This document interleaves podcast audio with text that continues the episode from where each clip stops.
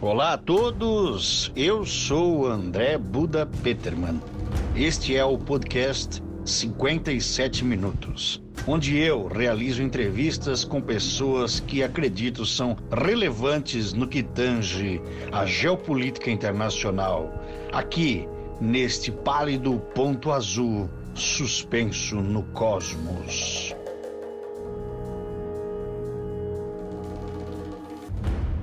Olá a todos, 57 minutos hoje com Kaká, o Cassiano Tavares, ele que tem 59 anos, é isso? E é o ex-diretor e produtor e editor do Jornal dos Jovens. Salve, Buda, tudo bom? Ai, cara, vontade de mandar tomar no cu já no começo, né? Eu, eu, pode, pode cara... mandar, cara, pode mandar. Tá. Aqui, sou... tem um escudo protetor, cara, sou o Capitão América. É, uma peça tamanho de escudo. Muralha da China. Muralha da China fica apertado ainda. Salve, salve todos. Muito, muito prazer em estar aqui. Não, não tanto prazer, mas como esse programa faz parte da podosfera do Bearcast, né? E eu, direto e indiretamente, eu sou beneficiado também, tenho que dizer, mentir que é uma honra daqui. Aliás, eu, eu até queria que tu parasse é, de gravar um pouco. A gente não chegou a falar de cachê, ô Buda. Como é que vai ficar esse negócio de cachê? Cara? Tu vai ganhar um copo d'água e hum. talvez uma bolacha de aguçal. Beleza, tá bom já, tá bom. Sabe, sabe o que eu tô tomando agora aqui? Ah. Eu queria que tu desse uma nota de masculinidade. Meu Deus. Tô tomando chá de hibisco. Chá de hibiscos. Olha é que, só. É que a gente tinha combinado a hora ali de gravar e eu tava lavando louça, porque eu sou escravo nessa minha casa que tem que lavar louça todo dia, três vezes por dia. Ah. Minha mulher mesmo, quando não faz comida, ela suja a louça para eu lavar. Isso é Aí, é na verdade, a tática dela para tu comprar uma lavadora de louça. É, a gente já teve uma vez. Mas é uma porcaria, para falar a verdade. Dá mais, dá mais trabalho tu botar e tirar do que lavar louça. Aí eu queria, eu queria fazer um café, mas daí, como já estava na hora que nós combinamos, uh, o chá é um pouco mais rápido, porque o cara bota só água para esquentar no micro-ondas e dá, né? Então, estou tomando é. um chá de hibisco. Eu até me estranho, porque tu és um, assim, eu, eu também, né? Mas já que tu és o entrevistado do, do programa, Tu és um, um jovem viciado em café, né? Muito viciado, cara, muito, muito viciado. E eu, eu comecei a tomar café de. Eu nunca fui muito, muito de café, tá ligado? Quando eu era criança e adolescente ali, na, na juventude e tal, eu gostava de Nescau, né? Uhum. Leite gelado e, e Nescau. Adorava, adorava mesmo. Nunca fui de café, nunca. Começo a tomar café no meu segundo emprego, que é na, que é na Coach, isso em 91 para 92, é, outubro de 91, se não me engano. Começo a tomar café ali, porque eu vou trabalhar na expedição, levado pelo meu querido amigo Deco Preto, Deco Moresco. ah, inclusive, eu já falei para ti algumas vezes, né, tinha uma, uma turma que trabalhava junto na Coach, cara, era eu, Deco Preto, é, Nano Evangelista, que é o Nano Motoca, né? Nós já falamos dele no nosso podcast, Hora do Berro. Sim. Ah, o meu querido, saudoso amigo Chineca, que partiu antes de combinado, Escovinha, que é irmão do Chineca, tem uma turma braba ali que trabalhava. E na expedição da coach eu comecei a tomar café, porque tinha, tinha uma garrafa de café ali para os clientes, né? Porque, cara, a gente atendia. Foi mesmo aquela época da expansão da coach, deixar de ser uma marca aqui de Brusque para virar uma rede de franquias, né? Uhum. Então eu, eu começo a trabalhar, mesmo quando, quando eu começo a trabalhar na Costa, eles estavam com acho que umas 10, 12 lojas, cara. E coisa de seis meses assim foi para 100 lojas, tá ligado? Nossa. Então tinha, então tinha, tinha café ali na expedição e eu comecei, cara, a tomar café com os clientes para tipo, ah, eles iam lá fazer um pedido com a gente, eram basicamente os franqueados, né? Uhum. Aí, cara, a gente atendia eles, é, fazíamos o um pedido. E quando terminava, cara, enquanto o pessoal fazia nota e tal, aquela parte burocrática, a gente ficava tomando café e debatendo papo. E eu comecei a tomar café para acompanhar os clientes, tá ligado? Uhum. Isso lá com meus 17, 18 anos. E depois virou um vício. Nessa época eu ainda, ainda tomava café com açúcar. Muito açúcar. Lá, cara, lá pro 2001, 2002, eu começo a tomar café sem açúcar. Ah, Cacá, mas por causa de saúde? Não, porque eu sou malandro mesmo, entendeu? Porque a minha mulher fazia café em casa, a Sandra, e algumas casas que todo mundo toma café com açúcar, a pessoa que faz o café, ela já bota o açúcar dentro da garrafa, né? Uhum. E como a Sandra estava já um tempinho sem tomar café com açúcar, ela fazia o café uh, puro, sem, só pretinho, sem açúcar. Uhum. Aí eu, para malandragem de não ter que abrir a geladeira, pegar o açucareiro, pegar uma colher, botar o açúcar dentro da xícara, eu comecei de malandro a tomar café sem açúcar, verdade? Juro, verdade. Meu Deus do céu. Eu começo a tomar café. Isso é, cara, eu não sei direito agora, mas é entre 2000 e 2002 ali foi isso. Ó, eu começo eu... a tomar café sem açúcar. Eu lembro que eu tomava, eu sempre tomei café desde criança, uma coisa bem bem forte na minha casa. Eu, Uma oma? da Oma, do meu, né, da família toda, tomar café. Eu, porque o Nescau eu tomava um copo por dia de manhã quando acordava. E deu. Só. Não podia Sim. mais. Senão era coisa de, de rico. É, até porque era um pouco caro, né, cara? É. Nescau. Mas então... é que, na então verdade, eu, eu tomava escondido, né? não, eu, eu, não podia, nem, nem escondido. Aí a gente tomava café, tinha vários momentos de tomar café, que era quando acordava, tomava Nescau, mas daí depois, quando depois do almoço, tem um é. café, às três da tarde tem um café e às seis horas tem um café. É. Na minha, na minha família. Mas eu sempre tomava é. com, com açúcar, para ficar mais ou menos parecido com o doce do Nescau, né? Do Nescau, é. E aí eu acabei tomando café sem açúcar, porque quando eu cheguei na para trabalhar contigo na, na Rádio Araguaia. Exatamente. Ao sábado eu, de manhã, né? Ao sábado de manhã eu enchia de açúcar, mas eu parecia uma, uma abelha é. chegando. Eu aí, lembro disso. Aí o que eu me lembro, eu acho que tu e mais quem que tava lá sempre com a gente de manhã? O Proença? Era o. Não. Era o Proença. Depois era o Pinga, né? Pinga. Tinha ali uma galera, mas geralmente o Proença fazia ali o jornal e daí ficava ali alguns minutos depois. É. é cara, o, o meu pai também, né? Chegava o ali pai, depois. Isso. Aí eu lembro que por influência de vocês, vocês começaram a falar assim, ah, toma sem açúcar para tu ver como é que é.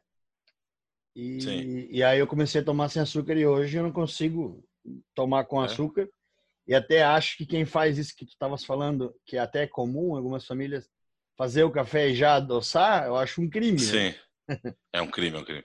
Cara, assim, ó, eu, eu, eu digo pra ti, eu, eu confesso, não vou ser hipócrita, eu começo a tomar pelo fato da malandragem mesmo.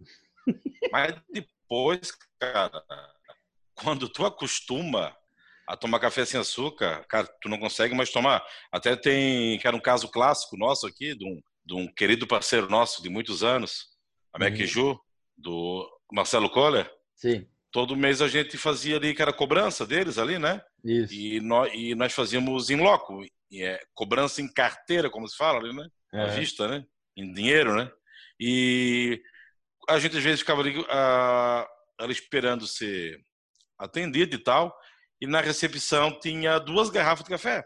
É. E eu chegava lá seco para tomar um café. A primeira xingada que eu dava numa garrafa vinha café com leite e açúcar. Cara, é. pior do que café com açúcar é café com leite e açúcar. Uhum. Aí eu pensava, a outra garrafa deve ser café preto. Eu botava, a outra era café preto, mas é café preto com açúcar. Cara, é. de tanto eu, de tanto eu encher o saco deles, eles começaram a botar uma garrafa de café preto sem açúcar, porque não tem sentido, cara. Deixa a garrafa de café preto sem açúcar e deixa o açúcar do lado. Uhum. Porque tem uma galera, tem um monte de gente que acostuma tomar café sem açúcar e não suporta mais. Cara, chega a doer a minha língua, tá ligado? eu lembro que eu caí na pegadinha de tomar café com açúcar lá na McJu também. é, meu Deus, tá louco, cara. Mas vai, vai. Eu, eu já tô falando demais, né? Então eu vou ficar quieto agora. Vai, vai, tu vai onde eu quero. Eu que tô mandando em ti hoje. Te fé, te fé. Beleza, então. eu vou ficar em silêncio agora. Em silêncio, vai. Assim, não. O Cacá Tavares nada extremo. Esperando a próxima pergunta. Ah, na verdade, na verdade, não foi é. feita pergunta para mim. Só, só, só foi falar que eu estava tomando chá de bisco uhum. e entramos. Nós, nós, estamos oito minutos falando de café. Ah, de Ó, certeza. Cuida que... da tua vida que eu cuido ah, da minha. Fala dos teus hibiscos. 50, 57 minutos de programa vai dar para fazer uma pergunta. Para ti, eu tô até contente que vai ter apenas uma pergunta, porque eu estava imaginando Jesus, que ia ser meia já. Hum. Isso é uma injustiça. Isso é uma injustiça. Hum. Tá, mas já que a gente está falando da rádio, né? Hum. É, com, como é que foi a tua primeira experiência de, de rádio? Porque, obviamente, né, o teu pai, Saulo Tavares, é, é radialista e, e eu, hoje nós somos, né, tu és, nós somos podcasters e radialistas, né? Sim. E eu, eu acho interessante o teu primeiro contato com a rádio. É, o meu primeiro contato, cara, eu desde é, é, aquele papo que parece ser, ser bobo, assim, de arquivo confidencial do Faustão, né? Mas eu posso dizer que realmente eu nasci dentro de uma rádio, né, cara? Uhum. O pai, o, Saulo Tavares, hoje está com 58 anos de rádio, uhum. 58 anos de rádio, ele vai completar agora em setembro. Então, eu, eu, desde que eu nasci, eu me lembro dentro de uma rádio. Uhum. O primeiro estúdio que eu tenho lembrança é não é o primeiro estúdio da Rádio Araguaia, mas é o primeiro ali do começo dos anos 80, ali atrás na rua Rodrigues Alves, aqui em Brusque, né? Uhum. Do lado de onde hoje é a parte a parte traseira, vamos dizer assim, do Shopping Gracker. Depois ali veio a ser a Rádio Diplomata também, que é a Rádio Cidade, né, e tudo mais. Mas então, o meu primeiro contato que eu lembro de estar no estúdio de rádio foi lá. Uhum. Depois, por muitos anos, a, a, a maior parte da minha final da infância, começo da adolescência, a rádio se mudou para Adriano Chefe. E hoje está no Chef House. Então eu desde novo eu ia com o pai para a rádio já. Eu com meus seis, sete anos, aos domingos quando tinha jogo do Carlos Renault em Brusque, porque era o pai fazia repórter de campo. Sim. E o, e o pai o pai cobria o o Carrenault, né? Uhum. Então, quando o jogo era em Brusque, eu geralmente eu ia para o estádio com o pai. Isso em 81, 82. O pai tinha a mobilete dele, nós íamos cedo, já cedo, assim, tipo, cara, o jogo era às quatro horas, nós mal e mal comia ao meio-dia e se mandava para a rádio, né? Uhum. E daí que a rádio já era ali na, ali na, na rua Adriano Chefe. Para quem é de Brusque, para localizar, quase ao lado do, do, do Davi Barley. Que idade que tinha quando lá. tu ia acompanhar os jogos do, do Carlos Renault? Ah, cara, a minha primeira lembrança é de um clássico. Uhum. Em 80, Renault e Paysandu, que o pau fechou na arquibancada, tá ligado? A primeira lembrança. E depois eu fui em vários jogos, que daí vem a enchente de 84 e não tem mais jogo do Renault, né? Uhum. Então, eu de 80 a 84 ali, eu fui em muitos jogos, muitos jogos. O pai ia de mobilete até lá na rádio. Uhum. Uma época, cara, hoje é muito fácil que repórter de campo trabalha com microfone sem fio, né? Sim. Isso há 40 anos atrás, cara, tu já chegasse a ver foto disso até, né, Buda? Uhum. Era cabo, era cabo, era cabo, cabos de 100 metros, tá ligado? Quilômetros de cabo. ia lá, é, quilômetros, daí tu ia lá, tu levava, acabava o jogo, tipo, onde era jogo contra time da capital, que vinha três, quatro rádios, aqueles cabos se engalfinhavam todo, o pai tinha um canivete no bolso. quando, quando, quando, acabava o jogo, era mais fácil ir cortando o cabo e remendar depois do que tu tentar desenrolar, porque era uma nozeira só, tá ligado? Então, o pai ia, ia tipo, nós, nós íamos pro campo, uma e meia, no máximo duas horas a gente tava no campo já, tá ligado? É. Porque ele deixava a mobilete lá na rádio, nós íamos de pé, que ali da rádio antiga até no, Augusto Bal ia dar uns, sei lá, por 300 metros no máximo. Uhum. Então, nós, nós íamos para lá, o pai dava um dinheirinho para mim, eu subia na cabine com o narrador, lembro muito bem do falecido e saudoso Mário Pessoa, uhum. narrando, e eu na cabinezinha do lado. Aí que era o pai dava dinheiro para mim, vamos né, supor hoje assim, 20 pila antes de acabar o primeiro tempo, já tinha acabado, porque eu tinha comprado pinhão, tinha comprado picolé, tinha comprado tudo, pipoca, entendeu? Então, eu tenho muito, muito, muita lembrança disso, assim, é o meu, é o meu primeiro contato com rádio. Depois, cara, Assim, ó, Quando é que a... começou a ter, a, a ter um programa de rádio mesmo? Eu começo a ter programa de rádio dia 29 de janeiro de 2000, um sábado. Meu Deus, lembrar ah, a data. Sabe que lembrar a data é... especificamente é coisa de psicopata, né? Muito bem. É, pois é, mas qual é a novidade? e tipo, tu, tu, foi, ah. tu foi convidado ou foi por livre espontânea pressão? Não, assim, ó, foi assim, eu antes já disso, quando eu conheço a querida Pat Souza, a Patrícia Souza, a Patrícia Souza, uhum. a Pat trabalhava na Araguaia. E na época, Araguaia, lá por 87, não, de 85 para frente, Araguaia tinha rádio FM também. Além da M, era Araguaia FM. Uhum. E daí, geralmente, sábado, eu ia para a rádio com o pai. O pai uhum. ia fazer o programa e eu ficava na sala de vinil. Eu, com meus 11, 12 anos já, na sala de vinil, que tinha muito vinil de rock, por causa da Araguaia FM. Uhum. Eu ficava ali, cara, horas e horas e horas só escutando rock. Tá uhum. E ali que eu conheço o cara Pato, porque a Pato começa a trabalhar bem novinha também na rádio. E eu cheguei a fazer. O meu primeiro contato com o microfone hum. foi lá com meus 12, 13, 14 anos. Eu cheguei a gravar alguns comerciais para clientes de programas da Araguaia FM. Né? Cheguei a gravar. Mas assim, ó, eu, cara, eu te juro, eu, eu não tinha um sonho de ser radialista. O meu sonho era ser músico, era ter uma banda, tá ligado? Ah, a história, é, é tem histórias banda. boas ainda, né? Sim. É ter banda. Eu, eu tive banda, já que tu sabe um pouco das histórias, a banda Conflitos, que, que o nome era Conflitos, porque a gente só brigava. Tá, mas peraí, peraí, para não se perder é. na, na, nessa tá. vereda, fala do teu programa, primeiro programa de rádio. Tá, rádio. Aí isso lá, eu. Na época eu tinha uma papelaria, eu cheguei a ter uma papelaria aqui no bairro Guarani. Ou seja, eu moro até hoje. Tu vendia papel. Papel, exatamente. e é exatamente isso. E daí, cara, e começou a me despertar, assim, cara, um desejo de talvez ter algo relacionado à música na rádio, né? Uhum. Isso lá com meus com meus 20 anos, ali por 95 por aí. Aí, na época eu tinha a papelaria. Eu tenho a, a papelaria até 99. A gente uhum. vende ela, que era minha, era minha e da minha mãe, Anice, e eu faço uma empresa que eu começo a trabalhar com assessoria de imprensa. Uhum. Eu tive, cara, alguns clientes. Tive o Clube Esportivo Guarani, tive um, um piloto de estoque Car de barro, que é o Franzói, uhum. né? e comecei a trabalhar com isso, entendeu? Por causa e que tu estavas me... na faculdade de jornalismo. É, daí em, em 2000 eu volto para a faculdade, que eu tinha tido uma primeira passagem em 93 já, uhum. né? Mas daí eu, tipo, né, casei, uh, se casei muito novo, né, que a, a Sana ficou grávida, a gente tinha 21 anos, eu meio que, eu largo tudo assim, né, de estudo e tal. Volto em 2000 e volto com a vontade de fazer algo na rádio. Uhum. Aí eu converso com o pai, é, as portas da Araguaia sempre estiveram abertas né, para mim. E eu bolo de um programa chamado Certos Amigos. Uhum. Eu tenho o primeiro programa em fita cassete aqui em casa, tá ligado?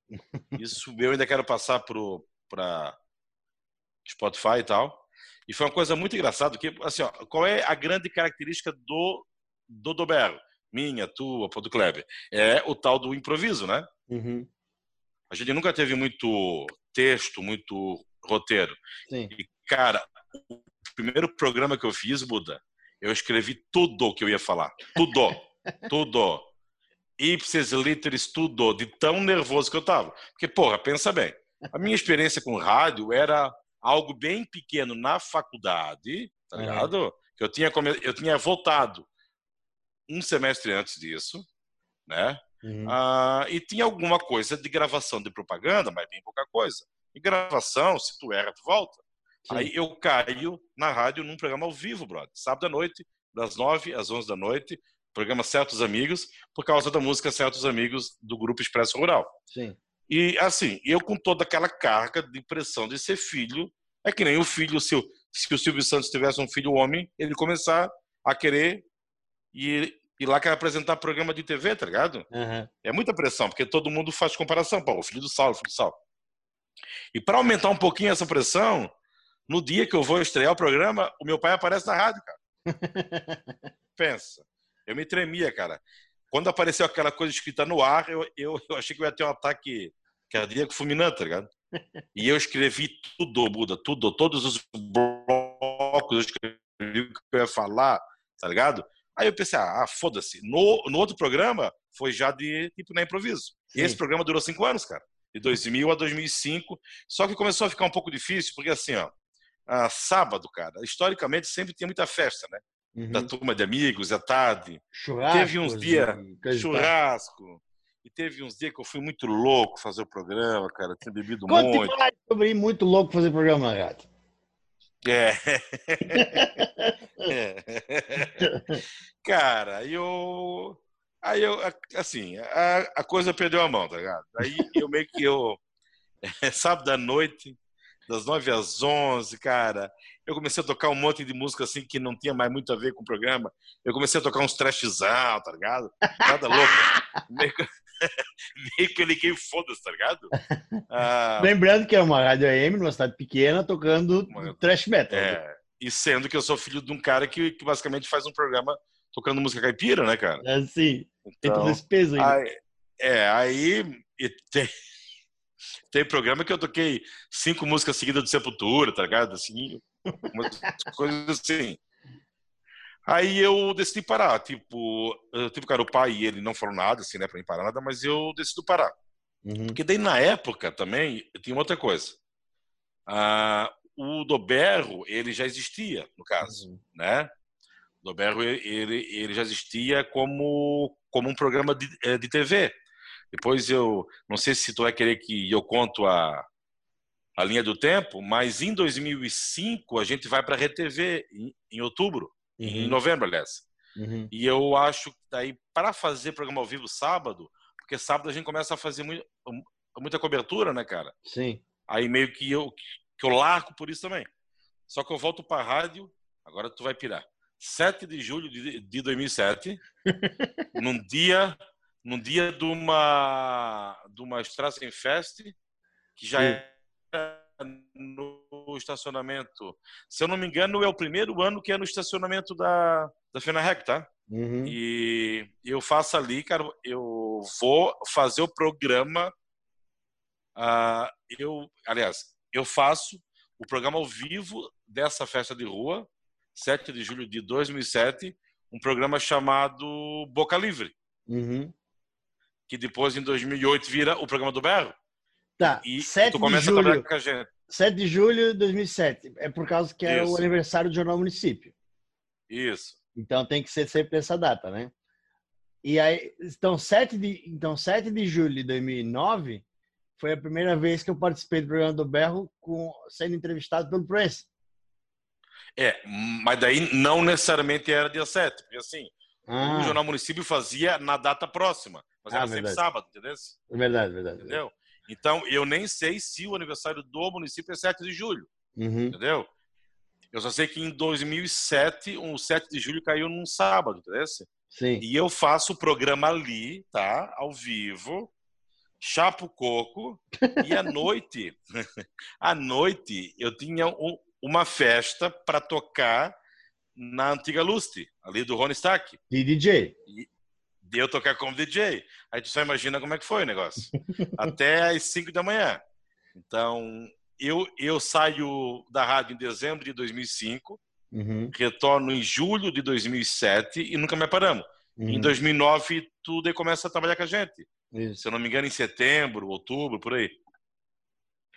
É, eu, eu, eu lembro que foi que, que foi depois de uma entrevista que, que eu fui dar no programa e aí tu me chamou para voltar na outra semana e assim acabou indo assim.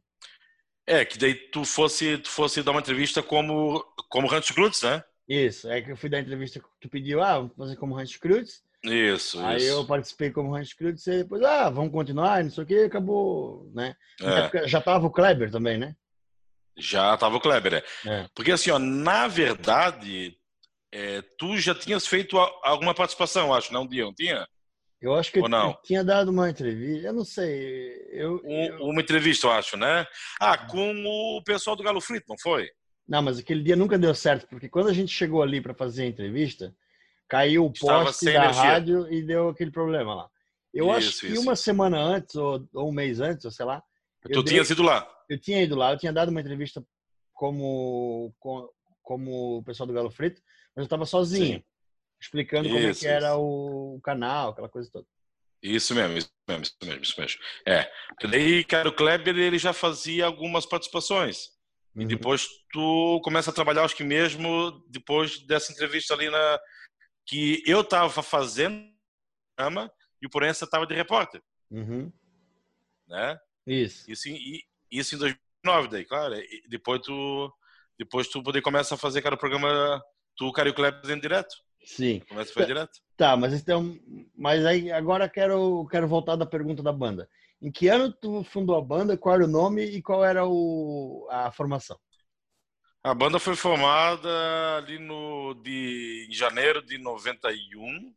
É, era eu, Nano, Nano Motoca, o conhecido Anos em Chamas. Que, aliás, o... nós vamos fazer uma participação no, no YouTube no... dele, né? Isso. Mas eu, depois do último podcast que nós gravamos, eu acho que ele não vai mais convidar nós. Ah, ele não vai mais? É. Era eu, Nano, eu na guitarra, Nano, na, Nano no vocal, César Pires na bateria e Marcelo Baro no baixo. Depois tem uma mudança ali, vai o Grega, que foi teu, foi teu professor, né? O Grega foi um professor de geografia. É. O Grega vai para baixo e o Sidney Melo, que eu estava anos sem ver, recentemente ele apareceu ali no QG, ele foi morar em Curitiba e tal. Uhum. O Sidney Melo vira baterista. Aí a gente faz alguns shows históricos, assim, no Mula Manca, no Festa Mujó, aniversário da Goiabeira. E o nome conflito é porque a banda brigava pra caralho, cara. Só fechava o pau. a, banda é que... durou um, a banda durou uns dois anos. Como é que é Festival do, dos Jovens? Como é que é isso ali? Festival? É, Fe, Mujó, Festival do João Rassma. Ah, Festival tá. de Música do João Rassma. Ah, tá. Festival de Música é, de Jornasma, o bar Mula Manca, que era o bar que vocês iam é. toda semana. Todo dia. Todo dia. Todo dia nós estava lá. Eu, eu, durante dois anos, todo o meu salário ficou no Mula Manca. Alô, tá, tá, me devolve. Não só o teu, né? Era o teu, o do Nano. Chineco, do Nano, do Chineca, de, de, todo mundo, todo mundo, todo mundo. É, ali no Mulamanca a gente faz uns quatro, cinco shows muito loucos, assim, cara. Com as duas formações. É. Fizemos com a com a dita formação original e, e depois com o, os outros que entraram, o Greg e o Cid. A banda chegou a fazer ao, ao, todo, em dois anos fizemos uns, uns 12 shows, mas sempre ali pra galera, né, cara? Sim. E, a, e cara, a banda acaba por causa, por causa literalmente das drogas, né, Buda? O, o guitarrista era uma droga, o vocalista era uma droga e assim foi. Quais eram as músicas Acabou. que você tocava? Cara, a gente tocava pelo, pela dificuldade do Nano em cantar inglês, que era uma coisa terrível. A gente cantava basicamente músicas do rock nacional, né, cara? Uhum. Algumas que eu lembro, assim, ó, que a gente tocava, tipo, da do que debate a gente tocava Lágrimas de Chuva e Fixação. Do Nenhum de Nós a gente tocava Sobre o Tempo e Camila Camila. Uhum. Do Engenheiros do Havaí a gente tocava. O que, que nós tocávamos do Havaí?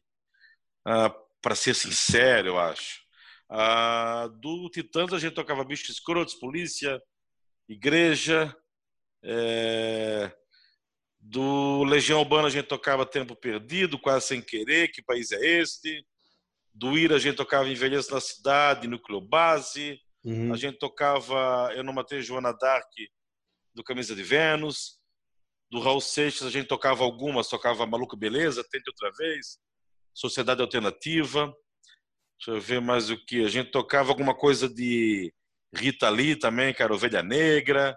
A gente tocava Expresso, Certos Amigos. A Pô, gente tocava. É grande repertório. Tinha, tinha, tinha. Ah, cara, a gente chegou a ter 34 ou 35 músicas ensaiadinha, cara, assim, pô, bonitinha. Mas a gente era muito. A gente era muito limitado, né, cara? Assim, musicalmente. Mas a gente tinha muita empolgação. É que vocês eram muito disciplinados no, no, na, nos ensaios, é. né? Os nossos ensaios que começaram num bar. Quando começa o ensaio no bar, não vai dar certo. No bar do Paulo. A gente tinha fã-clube tudo, que era formado pelo Lelo Pires, o Aurélio Pires. A gente, a gente começava a ensaiar, o ensaio tava uma droga. Quando nós começávamos a tomar bebê Cuba, o show ficava massa, cara. Aí ficava bom o ensaio. Aí depois a gente ensaiou por mais de um ano no meu quarto. Eu desmontei a minha cama, tá ligado? Dormia num colchão no chão para ensaiar dentro do meu quarto, que deve ter, cara. O meu quarto deve ter uns. O meu antigo quarto na casa da minha mãe devia ter uns 3 por 3 9 metros quadrados, pensa. Com uma bateria dentro, pensa. Ô, Buda, e de música inglesa a gente tocava Like My Fire. Meu Deus. Do, do The Doors. Uhum. E, e tocava Under the Bridge do Red Hot Chili Peppers. Sério? Under the Peça, aham. Peça como é que era o inglês do Nano. Só, só imagina. Olha, devia ser melhor do que o do Molejão. Mas assim, cara, foi, foi altas épocas boas. Depois eu. Esse cara tentei ter banda com outras pessoas e tal, mas eu, eu era muito limitado assim. Eu era um bom guitarrista base, tá ligado? Mas a base é a base só. Ah, então. Mas, mas tudo. Eu... Uh, estamos falando ali dessa época da, da banda e coisa. Tu, tu... Isso foi em 93, falar assim? Eu toquei guitarra de 91 a 96, 97, por aí. Nunca Mas, assim, tocou numa tarde dançante? Nunca toquei numa tarde dançante. Como eu tinha assim, assim, ó, o meu tom de voz ele até cabe para uma, uma determinada faixa de estilo musical, né, cara? Algo mais punk assim e tal. Mas daí assim, ó, eu nunca fui que era o cara de pegar o violão numa festa de amigos e tocar violão, cara, e cantar, porque eu tinha dificuldade em cantar, tá ligado? Uhum. Eu não era tão afinado. Mas daí, pô, assim, que era violão, com a guitarra, porque eu tocava certinho. sempre foi muito afinado. O Nano é de graça, cara. o problema do Nano é que ele não soube a hora de parar. O Nano, se tu vai na casa dele, até hoje ele quer tocar violão pra ti ainda. É um problema sério. De o Nano, ano passado... ele não mora, né? Não. O Nano, ano passado, comprou aparelhagem tudo, caixa ah. de som, microfone Shure, a porra toda, tá ligado? É. Eu, eu, eu acho que a gente tem que tentar é, fazer uma, uma, uma reunião, né? Fazer uma é. festa reunião da banda Conflitos e, e você fazer um show, um cara, show um comeback, né? A gente já pensou muito nisso, cara. Uh, uh, seria muito muito divertido. Assim, ó, cara, uma, uma, umas 12, 15 músicas a gente poderia tocar tranquilamente. Seria muito divertido, cara. Assim, ó, foi, eu, eu tenho bastante, cara, assim, cara, orgulho, cara, dessa época aí. Uhum. Mas como a coisa não foi para frente depois, eu meio que eu polarguei, cara, vendi, que era minha guitarra. A minha guitarra, que era uma Giannini, uhum. era muito boa, vendi pro Kleber de Limas, nosso querido amigo. Sim.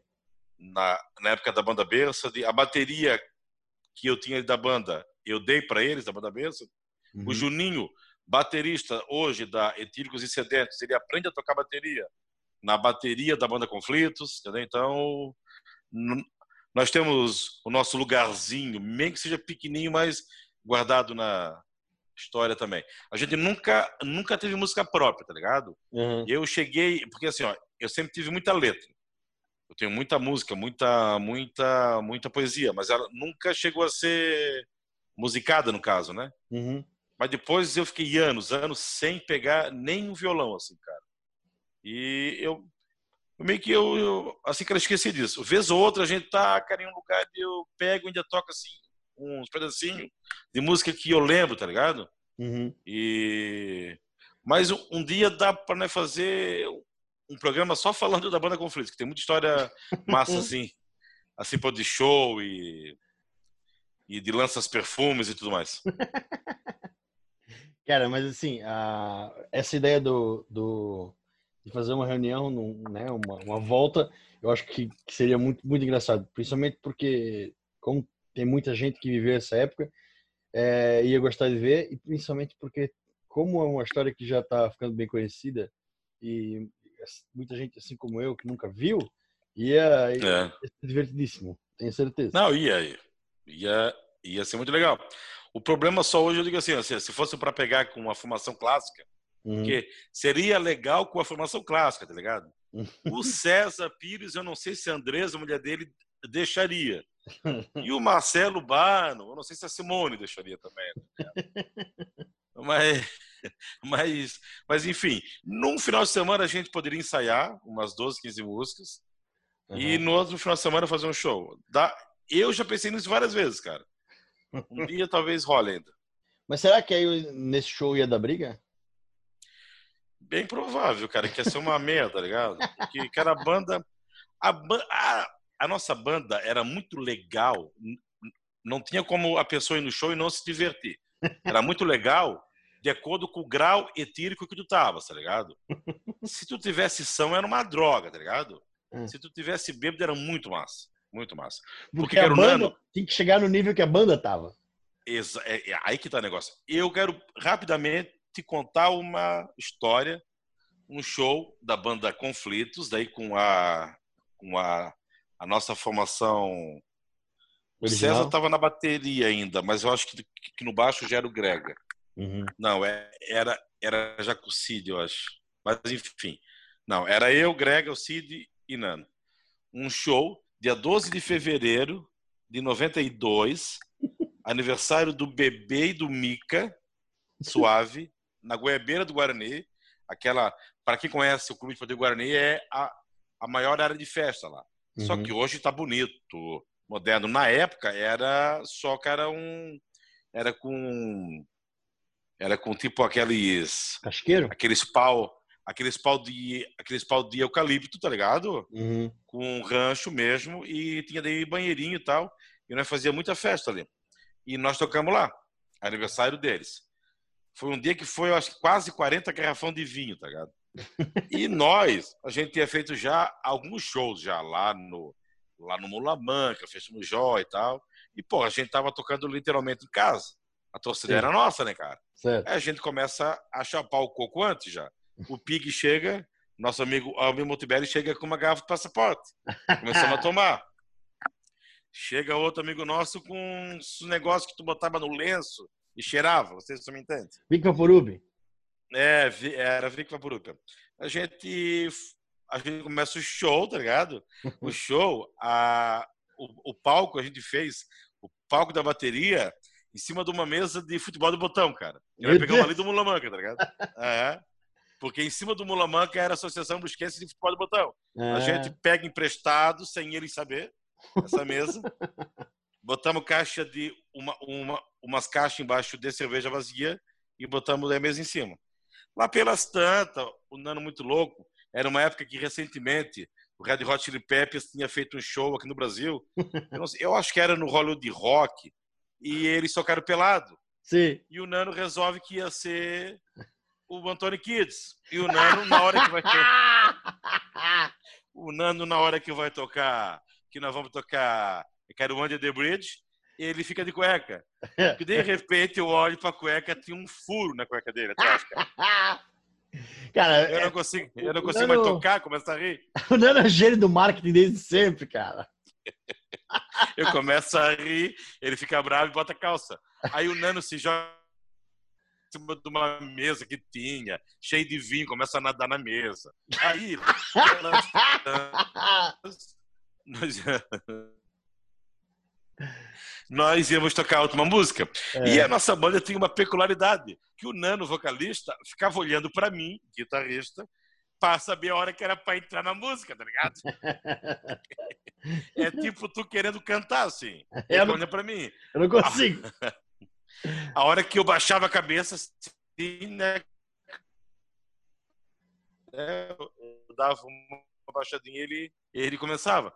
Aí uhum. nós íamos terminar com Polícia, música do Titãs, né? Sim. Dizem que ela existe para ajudar, dizem que ela existe para proteger. Aí o riff de guitarra é.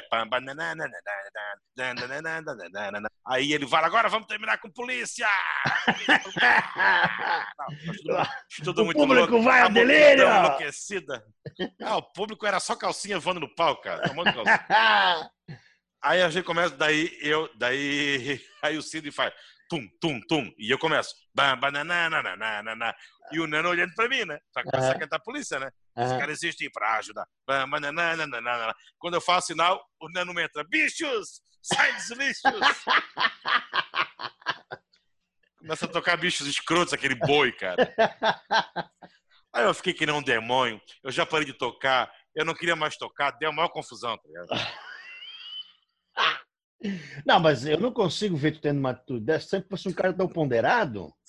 Eu falei, eu não vou tocar mais porra nenhuma, vai tomar no teu cu, não. A letra tá na tua frente, seu boi. É a única música que tu não precisa de letra e tu erra, seu burro.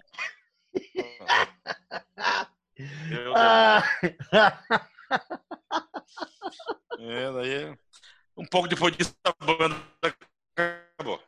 Um pouco depois disso a banda acabou, então. É, Devido às drogas, a droga do vocalista. A, principalmente a droga do vocalista e a droga do guitarrista. Cara, o Nano, o Nano hoje ele é o, o gerente da, da Bental. Não, ele é diretor. Cara. Diretor? Ele é CEO da Bental. CEO? CEO da Bental. O cartão deles diz CEO. Então tu não vem com patifaria de gerente comercial, não. Que ele já me xingou essa semana que no podcast Hora do Berro nós chamamos ele de gerente comercial. Ele falou: passei dessa fase, Cassiano. ele é CEO! É CEO, cara! Ah, meu Deus! É. é. Cara, o Nano, o Nano tem que, tinha que mandar um.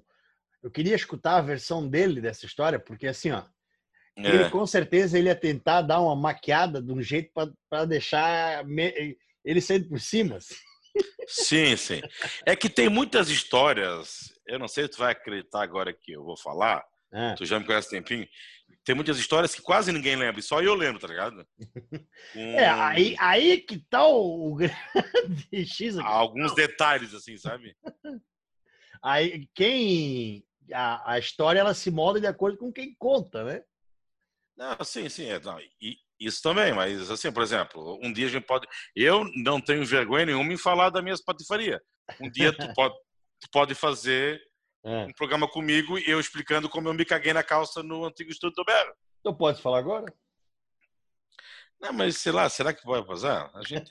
É que um dia eu cheguei, eu cheguei lá no estúdio do Bero, antigo que nós tinha lá na Rodrigues Alves, do lado da Megamotos. Exatamente. Sete e pouco da manhã para editar o programa do Berro.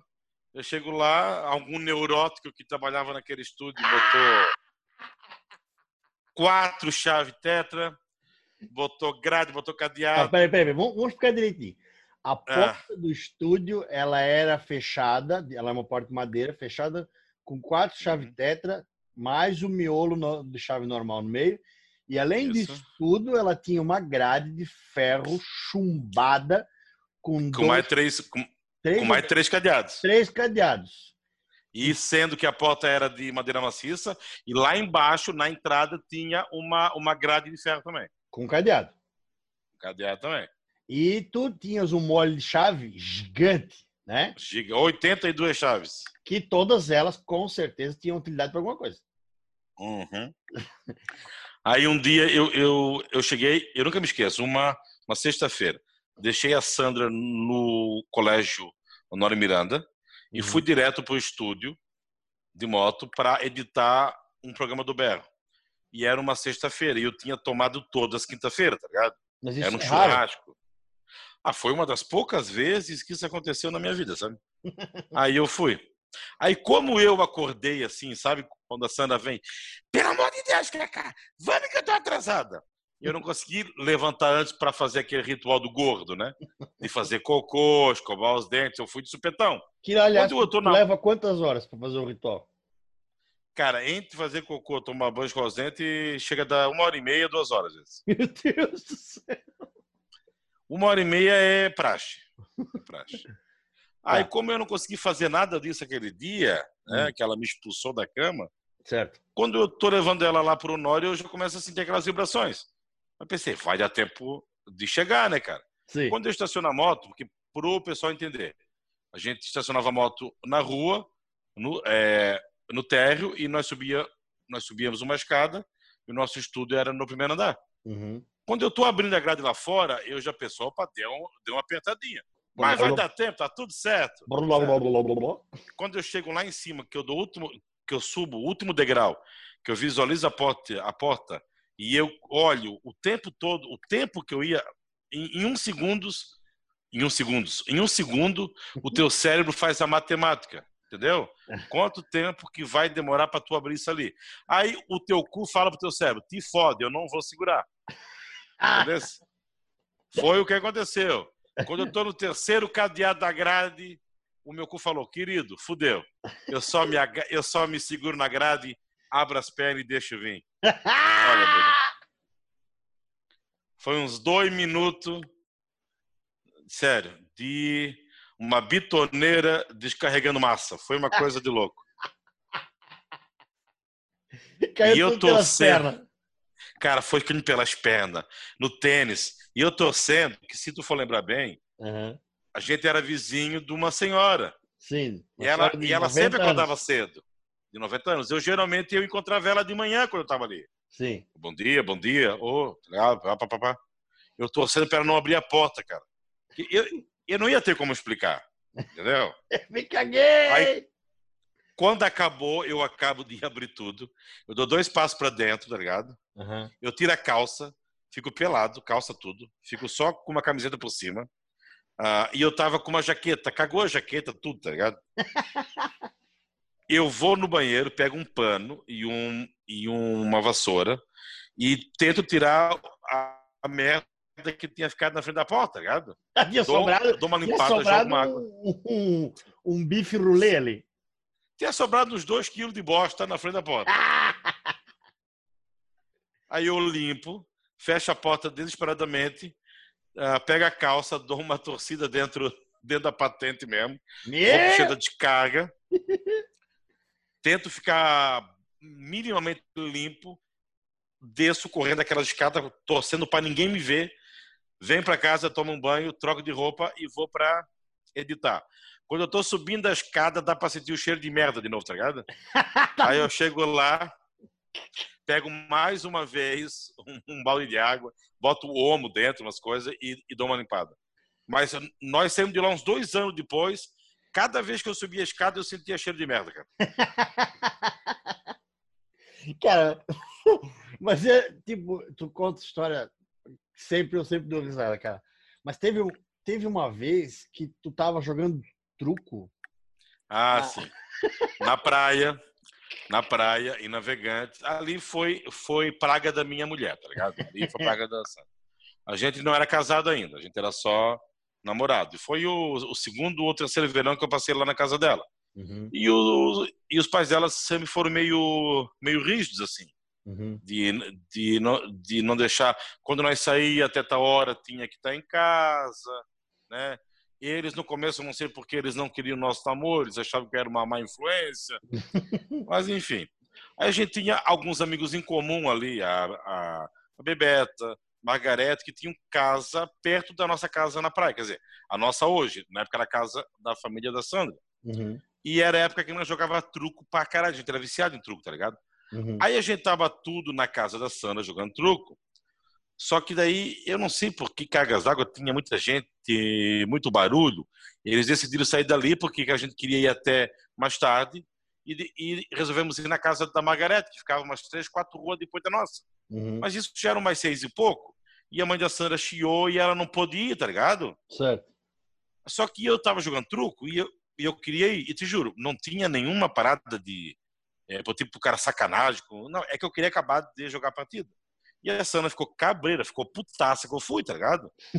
e ela rogou uma praga de certeza para mim. Eu lembro como se fosse hoje. Eu tava com uma bermuda, tá? Da nossa formatura, porque a gente se formou no terceirão em 92 e, e a, a nossa turma, a Sandra, minha esposa, a gente estudou junto a vida toda. A nossa uhum. turma fez uma roupa. A gente fez um, um, uma bermuda meio grunge, assim, xadrezinha, preto era, e branco. E aquela, que era bem ah, moda na época, eu lembro. Era, sim. Aquela bermuda, a gente. É, mais aqui pro Guarani foi subversivo, tá ligado? Pensa. Mas eu lembro que eu Teve tinha uma dessa professor... também. Teve professor que não foi na formatura porque a gente foi assim, tá ligado? Mas enfim. Ah, inclusive é pai de, de amigo teu que frequenta o QG do Berro. Ah, é? Ah, sim. Putaço ele, já sei quem é, já sei quem é. Putaço, putaço, ficou muito puto, muito puto. Ah, mas enfim, eu tava com essa bermuda aí, tá ligado? Uhum. Devia ser 93 ou 94 isso. e eu sem camisa, a gente já tinha bebido todas ali na casa da Sandra. Uhum. Fomos pra casa da Margarete jogar truco, tá ligado? Sim. E sentamos tudo na, naquelas aquelas cadeiras brancas de praia. fomos jogar, fomos jogando. Aí fomos lá, cara, o cara trucou. Eu berrei seis, ele berrou não, eu berrei doze. Quando eu fui berrar doze, eu senti que. E assim, a gente. Na praia, bicho, é só cachaça e comida, né, cara? A, a mer... Na praia, a merda não fica dura nunca, tá ligado? A merda tá sempre mole. Tá sempre. Tá sempre de pedreiro. Não tem como ficar duro. Quando eu berrei doce, eu senti que veio um negócio quente, cara. Eu sentei. Eu sentei. Aí, porra, cara, ganhei no uma partida. 12. Não foi nem Ganhei no uma 15, partida. Não foi no 12. É, ganhei uma partida. O meu parceiro, eu não, eu não lembro quem era direito, não sei se era o Escovinha, quem era. O cara veio para me abraçar, eu só falei, não mexe muito. Por quê, cara? Eu me caguei, todo mundo ah, rindo, achando que era sacanagem minha. Eu, eu sempre fui um cara de, pô, sem falar muita besteira, tá ligado? É. Ah, nossa, se cagou, se cagou. Não, me caguei. Todo mundo rindo, ah, não sei o que, não sei o que, não sei o que, não sei o que. Eu me caguei, ó. Eu pego e levanto. A cadeira branca tava toda cagada, cara. Tinha, tinha vazado da bermuda, tá ligado? É uma poça de merda. As gurias, ai, ai, ai, é só mulher correndo, cara. E eu tava tão bêbado que eu não dei bola. Eu peguei o cuba que eu tava tomando, jogo na cadeira, pego a minha camisa que eu não tava usando, mas tava na cadeira, dou uma limpada com a camisa no cuba. E quis continuar e quis continuar jogando, mas ninguém mais quis jogar comigo, cara. Também. Aí eu cheguei em cagado. Eu cheguei em casa cagado, contei pra Sandra, ela ria. Aí eu tive certeza que foi praga dela, entendeu? Cara, mas faz, Tenho certeza. até faz sentido, né? Até faz sentido. É, faz, faz. Mas então tu é só duas experiências com se cagar na- em público. É, em, em público sim. Eu já teve um dia que eu tava vendo o jogo do Vasco e eu fui berrar gol e eu me caguei também, mas aí, mas eu- Meu Deus, cara. aí tava só eu e o Pietro em casa. né? Jogasse sofá no fogo? Não, porque eu tava em pé. O Vasco fez o gol, eu pulei gol e me caguei, tá ligado? Mas daí era no final do jogo e aí deu tudo certo. Aí eu acabei, aí eu acabei, eu acabei de ver o jogo em pé e fui tomar banho. Daí. Faltava uns quatro minutos. Meu Deus do céu. É. O Vasco faz coisa, bicho. Até de se cagar. Uhum. É triste. Ai, cara, mas assim, ó. ah, nós praticamente passamos já uns 51 minutos aqui. É, eu tô, eu tô vendo aqui já, 51. É. É. E 51, 52. É. Então, a gente, dá para ver que a gente falou a respeito do, de, de sei lá, dá, daria para fazer mais três ou quatro programas, eu acredito, assim, né? Que É, a gente falou basicamente da minha história com café, do meu. Da, da minha estreia no programa de rádio e das minhas cagadas e da banda conflitos. Foi isso. Eu achei, achei bem interessante. Eu acho Bacana, bacana. que, que a parte da banda ela tinha que ser contada num um dia e ela foi contada, então, né? E porque, cara, é sempre muito eu sempre dou muita risada com essa história do com essa história do Nando como vocalista. Cara, o Nano cantando era uma, o Nano cantando era uma coisa assim, ó. Quando, ah, quando era ainda, tipo, o Carlos Marcelo era baixista, né? Uhum. O, o Marcelo tinha umas músicas que ele daí fazia backing junto, assim. Então tinha várias músicas que eram com duas vozes. Uhum. Ficava mais, mais massa, assim, né, cara? Sim. Ah, só que tinha músicas que eu não conseguia tocar direito e o Nano não conseguia cantar direito. Aí eu, eu hoje eu me pergunto, por que, que a gente insistia? Por que, que vamos insistir em cantar Like My Fire, cara? Verdade. Se não Se dá, se não base- chega, se não consegue. Se a base da música é no teclado, cara, a gente não tem teclado, qual é a ideia? Ah, vamos fazer Like My Fire na guitarra. Tem que ser imbecil, cara, entendeu? É verdade. É verdade. Não tem sentido, cara, não tem sentido. Tá, mas o, o Conflitos Cagados. Caga- Podia ser o nome da nova banda, né, cara? É, é num bom. E, não, e com o nano de vocal, podia ser conflitos com cagados em chamas. Né? Conflitos casa tudo Cagados. Não, fechou. E que é muito legal, cara. A, a família de bem brasileira aprova. Ah, com certeza, a família aprova. Mas tá, então assim, tu pode deixar, deixar as tuas considerações finais da, da missa. E, e né, eu queria agradecer teu, o tempo que disponibilizou para a gente gravar os 57 minutos e né, aqui da podosfera do Berrocast. E o tempo é teu agora. Beleza. Valeu, Buda. Obrigado. Eu sempre escuto nos programas. Eu tô com, tô com dois programas atrasados ainda que eu, que eu não escutei. O do Mexicano e o do Neném. Uhum. Ainda não escutei. Eu acabei de escutar o do Paulinho Bar ontem. Foi bem legal. 57 minutos aqui na Podosfera do Bellcast. Um, um dia a gente até pode fazer um assim, programa, numa dessa, eu, tu, Cário Kleber, para a gente contar a história, a história do Doberro também. Também dá. Que era a história do Doberro, não, não adianta eu, eu, começar a contar agora que não vai dar tempo. Uhum. Que, né, começa lá em 2001 como site de balada e tem toda uma história de como chegou a TV, como é que fomos para TV aberta, como é que acaba virando marca de roupa, cerveja e bar. Uhum. Eu, eu acho, em 57 minutos. Eu acho né? que pro Doberro a gente tinha que fazer um documentário de umas duas horas. Também dá. Com vídeos. Tem muita coisa. É, e a, a vantagem do Doberro é que nós temos todo o nosso material audiovisual está ali, né, cara? Uhum. Né? Então a gente tem a gente tem muita coisa para fazer. Mas enfim, isso aí vamos fazer em breve. Dá para dá para um dia a gente contar também as minhas confusões nas tardes dançantes, lá nos anos 90 também. Dá Tem... pra fazer. Eu, eu ia falar disso aí, só que como eu vi que não ia dar tempo, porque Sim. precisa de pelo menos 75 minutos para falar de, de uma ou duas, né? Que tem várias. É, é mais ou menos isso. É. Aí eu tem várias. Por, é. eu optei por deixar para depois, entendeu?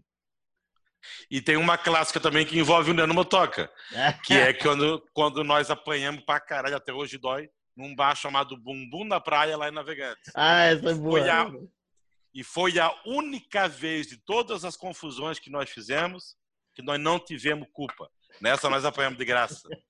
Mas nessa a gente apanhou para todas as outras 45, tá ligado?